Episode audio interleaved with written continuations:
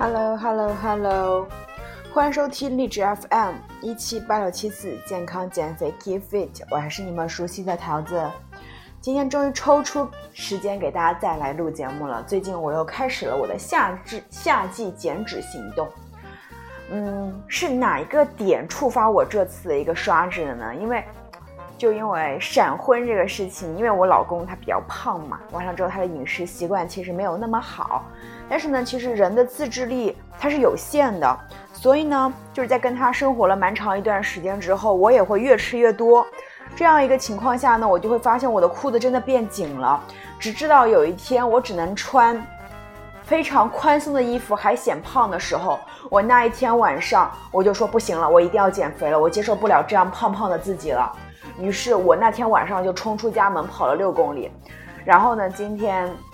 也是吃了减脂餐，就是从那天晚上开始就开始正式减脂了，因为觉得那个时刻的自己不是自己想要的，所以呢我就开始认真的减脂了。这次减脂的话是搭配少量运动和健康的饮食。今天中午我老公也给我做了无油煎牛排，然后还有搭配西兰花鸡尾虾汤，啊，还有蚝油生菜。当然蚝油生菜的话，我是把上面的那一层油涮掉了再吃的。就真的，嗯，咋说呢？有些食物会让你开心，但是是短时间的开心。但是长时间来看，你你应该去探索你内心喜欢胖的自己，还是喜欢身材好的自己，穿衣好看的自己，然后你就跟着自己的心去做就行了。但是目前我可能更喜欢的是一个身材比较好、夏天可以随意穿衣服的自己，所以呢，我就开始刷脂了嘛。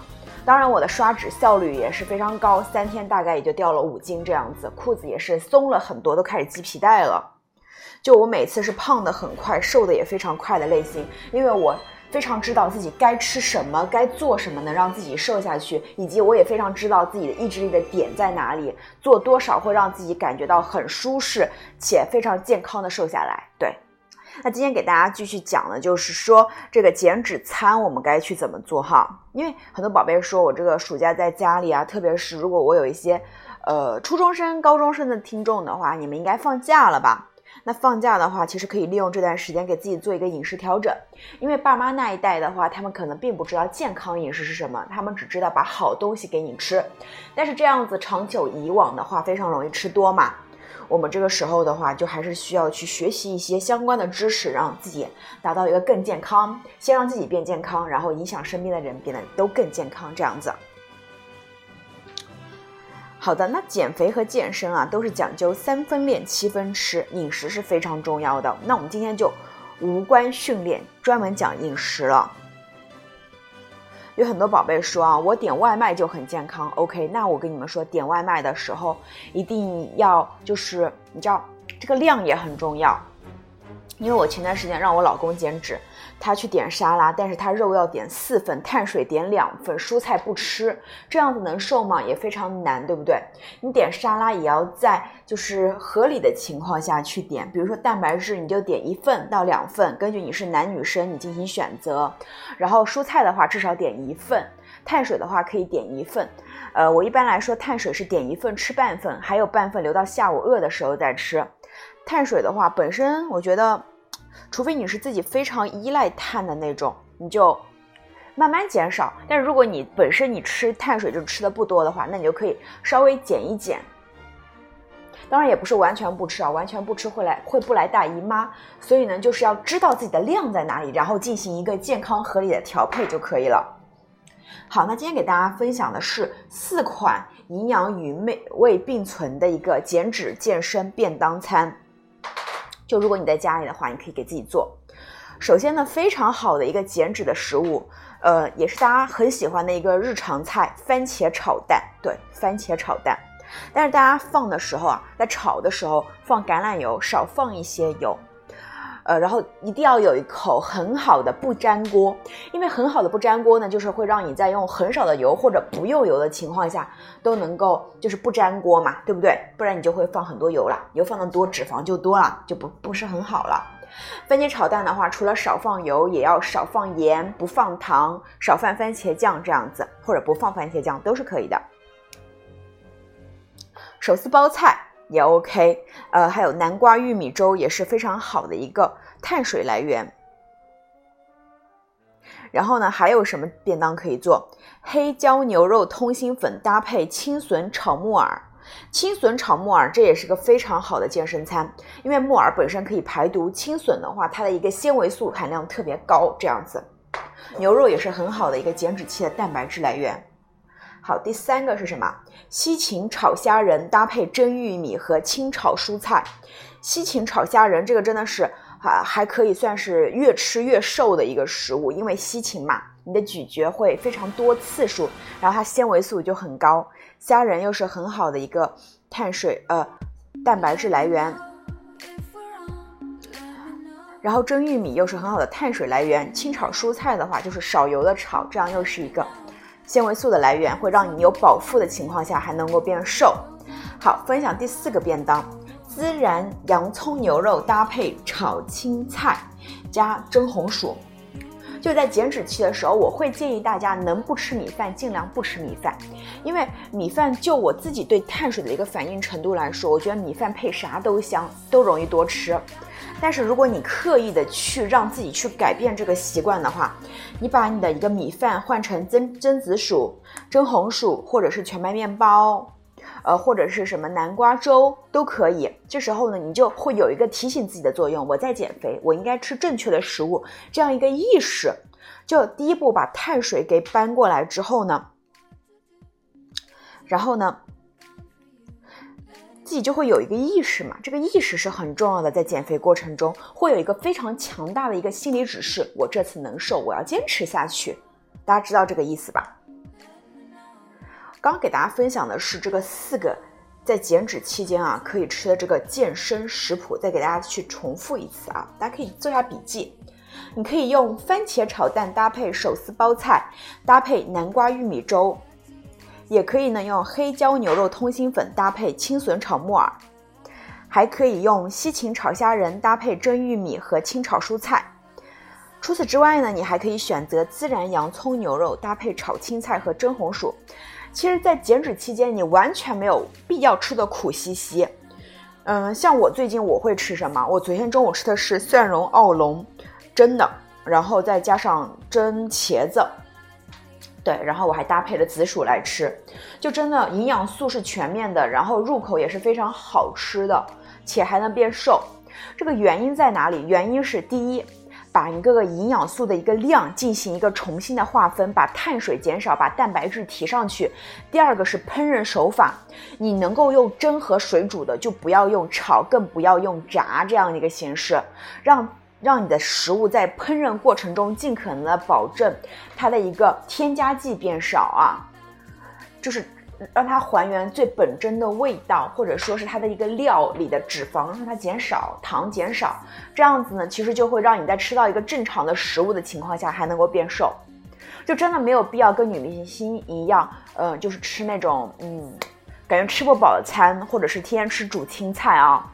我觉得没有必要。其实你真的是在一个合理的情况下，你可以去吃得好且吃得饱，然后还能够瘦。好，那今天就是我刚刚给大家分享的四个食谱啊，想还想跟大家自己还想跟大家深聊一下啊，就是一些知识点，就是你在去选择食物时候的一些知识点。对于营养方面的一个初学者来说呢，就是定制自己的一份专属饮食，就是还是比较困难的。因为我减脂到现在，从一五年到现在，其实也有那一六一七一八一九二零五年了，就五年时间，我会积累很多知识，所以我我非常知道自己该怎么做。但是呢，我这个又不可能把我的脑子复制给你们，所以呢，就想跟大家分享这个技巧，如何让你们学会这个营养学哈。那首先你应该去了解最常量的营养素基础，这点呢对于大部分营养均衡的的一个听众来说似乎很简单啊，但重要的是快速了解什么是常量营养素，以及它们对于个体制定适当的饮食所起到的作用。首先呢，我们人类和其他低等生物要依靠食物提供的营养和能量，食物提供的营养能以常量营养素的形式起作用。以热量形式，简称卡路里的形式提供热量。这些呢，常量营养素包括蛋白质、脂肪和碳水化合物。碳水化合物呢，主要是体能表现；蛋白质呢是肌肉恢复；健康脂肪呢是维生素吸收。这三种基本的常量营养素中呢，蛋白质和脂肪被认为是必须的，也就是说，人必须摄取它们才能生存，因为身体需要它们进行重要的生命过程。尽管碳水化合物呢不被认为是必须的营养常量素，但它仍然为大多数活跃个体饮食中的重要组成部分。在上述的各个常量营养素的特定需求方面呢，营养学话题会变得很复杂。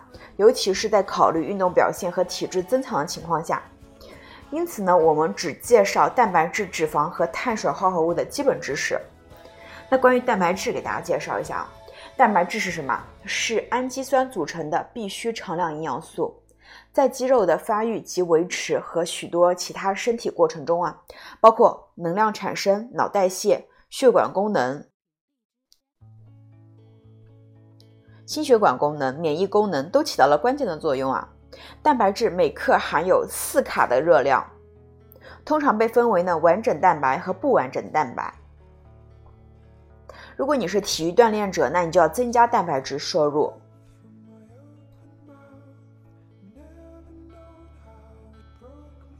第三，关于脂肪，每克脂肪呢含有九卡路里的热量。由于较高的能量密度，它往往会提供大量饱腹感。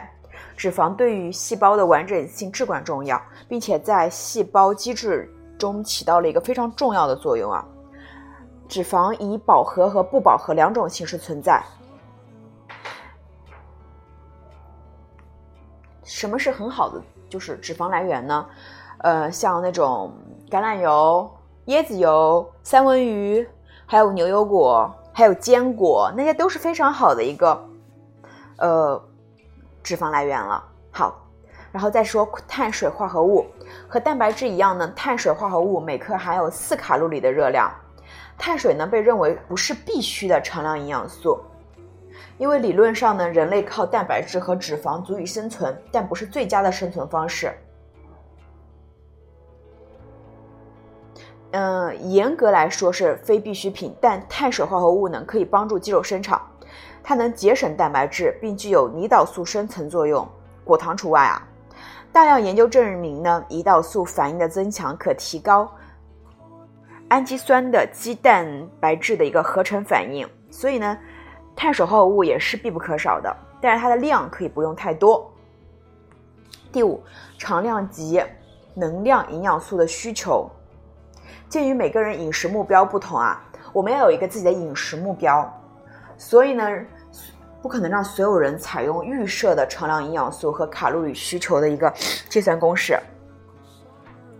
所以呢，我们只能讲一下大概啊。要计算自己的能量需求，首先要确保足够的蛋白质。一旦确定了蛋白质的需求呢，接下来就是确定碳水化合物的需求了。这很大程度上呢，取决于个人对胰岛素的敏感性。然后呢，给大家去示范一下能量摄入量怎么计算。体重如果是一百五十磅的人呢，他就蛋白质摄入量设定为每一克每一磅，那每天就需要一百五十克的一个蛋白质。如果他对胰岛素敏感呢，碳水化合物可以设置为两克，那就每天就是三百克碳水化合物。由于碳水和蛋白质每克含四卡路里，因此呢，总共获得一百五加三百乘以四等于一千八百卡路里。因此，此人摄入的嗯脂肪摄入量来自于剩余的卡路里，即两千五减一千八等于七百卡路里。就等于说是七十五减八十克每日脂肪。大家记住啊，就是说你每天是有一个呃目标的一个摄入量，然后呢，你先设定自己蛋白质的，再摄入，再设定你的碳水的，然后再把剩余的变成脂肪就可以了。好，最后讲一下用餐时间和频率啊。用餐时间和频率是数十年来一直有争议的话题，因为有些人说一日三餐，有人说一日二餐，有人说是一日要午餐，还有人要一日八餐，每个人不一样啊。但是怎样是最优的呢？其实呢，饮食的最优先事项就是在一天结束时达到卡路里和常量营养素的配额，而非进餐时间。话虽这么说呢，但并并不意味着进餐时间和频率与整体计划无关。只要你遵循一项饮食计划，就要尽量实现卡路里和常量营养素目标。如果呢，你需要每天吃两到三顿饭，或者进行六到七次的频繁进食都没有问题。除非呢是极端的饮食方案，例如说每天一顿吃掉所有卡路里，或者是全天不停的吃东西，这绝对不是最佳选择，也不太实用。就是这个进餐频率的话，因人而异，但不要走极端就可以了。那运动前是否需要一些营养呢？由于重量训练的剧烈生理作用，在训练时间范围内吃最多量的一顿饭，有益于良好的代谢反应。如果你做力量训练啊，但是我觉得，呃，听我们电台的宝宝可能很多都是初学者，所以完全可以不用这么做，就正常饮食就可以了。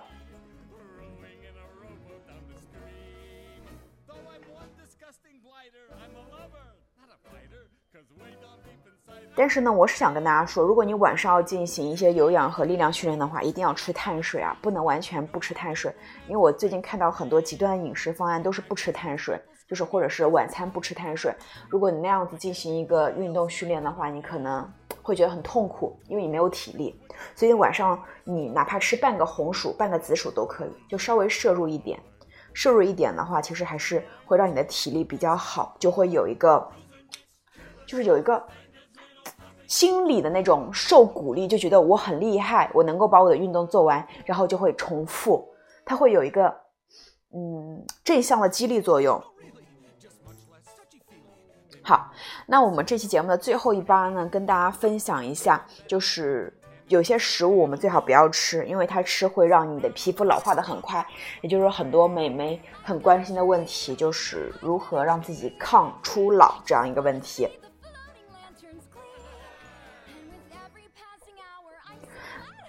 这几年呢，就非常流行一种饮食，叫抗糖化饮食，很多明星都在倡导，晒出的图片也很有说服力。但其实呢，有很多误解。今天跟大家最后讲一下如何科学的抗糖化。抗糖化是什么？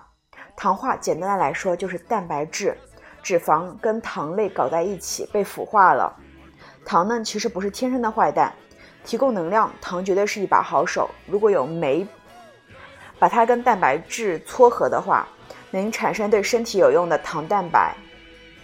但如果糖太多呢，就会出事。不光变成脂肪呢，还会在细胞里面搞事情。本来蛋白质啊、脂肪啊各司其职的，但是呢，一旦遇到糖，它就可能就会有一些嗯复杂的反应，最终形成 AGEs。胶原蛋白被糖化之后呢，就会失去原有的支撑吸水能力，导致皮肤变差。胰岛素呢，它被糖化后，血糖控制能力也会下降。所以呢，抗糖化抗的其实是 AGEs。那你脸上的胶原蛋白都是吃糖吃没的吗？糖化反应有糖参与，但想要抗 AGEs，仅仅戒掉糖是是不够的。我们平时吃的食物中几乎都有 AGEs。新鲜的蔬菜水果，牛奶中比较少啊，但做菜用的调料，比如酱油、豆瓣酱、沙拉酱中都含有较多的 AGEs。美国研究人员呢，曾对五百四十九种常见食物中的 AGEs 含量做过检测，以下是含量最高的，大家听好啊。第一，BBQ 的一个呃烤鸡腿肉鸡背是带皮的，就很多。第二，煎培根。第三，烤牛肉香肠；第四，烤鸡大腿肉；第五，烤鸡腿；第六，牛排；第七，烤鸡胸裹的面包粉；第八，鸡胸肉裹的面包粉；第九，炒牛柳；第十，麦当劳的鸡柳。所以呢，从这份榜单上可以看到，高温烹调、富含糖、油和蛋白质的食物，基本上就是 AGEs 含量的保证。典型的就是各种肉类的煎炸、烧烤了。哦，再跟大家分享一下糖化，你从就是你的眼睛里面，从视觉上怎么看？就比如说你去烤鸡的时候，你最后不是还要再拿出来刷一层蜂蜜吗？然后看了它那个皮变。颜色深一些，这个就是糖化反应了。饼干、面包等富含碳水物化化合物的烘焙食物，也就是也是 AGEs 的一个重要来源。但它的含量呢，比牛排、带皮的一个鸡鸭胸肉和其他富含油脂和蛋白质的食物会少得多。但是也是有的啊，像饼干啊、羊角面包啊、谷菜麦片啊，都是挺多 AGEs 的。除此之外呢，还有二手烟、空气污染、紫外线。那抗糖化是不是饮食可以控制的呢？抗糖化呢不是抗衰老的全部啊，因为 AGEs 和皮肤衰老有一定关系，但衰老这个锅呢，让他背真的有点冤了，因为。我们老生常谈的防晒呢，紫外线的造成才是皮肤老化的元凶。所以呢，我们最后讲如何抗糖化，糖化不可避免，只能减少 AGEs 的生成，延缓在它体内的储蓄。如何降低？减少压力，防晒，减少接触污染空气，以及抗糖化饮食。那抗糖化饮食怎么做？首先呢，减少来自食物中的 AGEs 的摄入，并且保持血糖平稳。同时呢，提供人体抗氧化系统所需的营养素。举几个例子啊，多用蒸、煮、炖等低温烹饪，用柠檬汁腌肉，多用香辛料入菜，以菜肉饭的顺序就餐。含糖饮料、甜食少吃。至于那些抗糖丸呢，其实。主要成分是比较贵的抗氧化成分，可能还是有抗氧化效果的，但是呢，真正要让他们通过它们让自己的皮肤变好的话，基本上不太可能哈。所以呢，你真正想放抗老抗糖的话，你就少吃煎炸烹饪的食物，少吃那些烘焙食物，少吃饼干，就 OK 了，好吧？那我们这期节目就到这里啦，感谢大家的收听，祝你们越来越美，越来越瘦，达到自己的目标身材。下期节目再见，拜拜。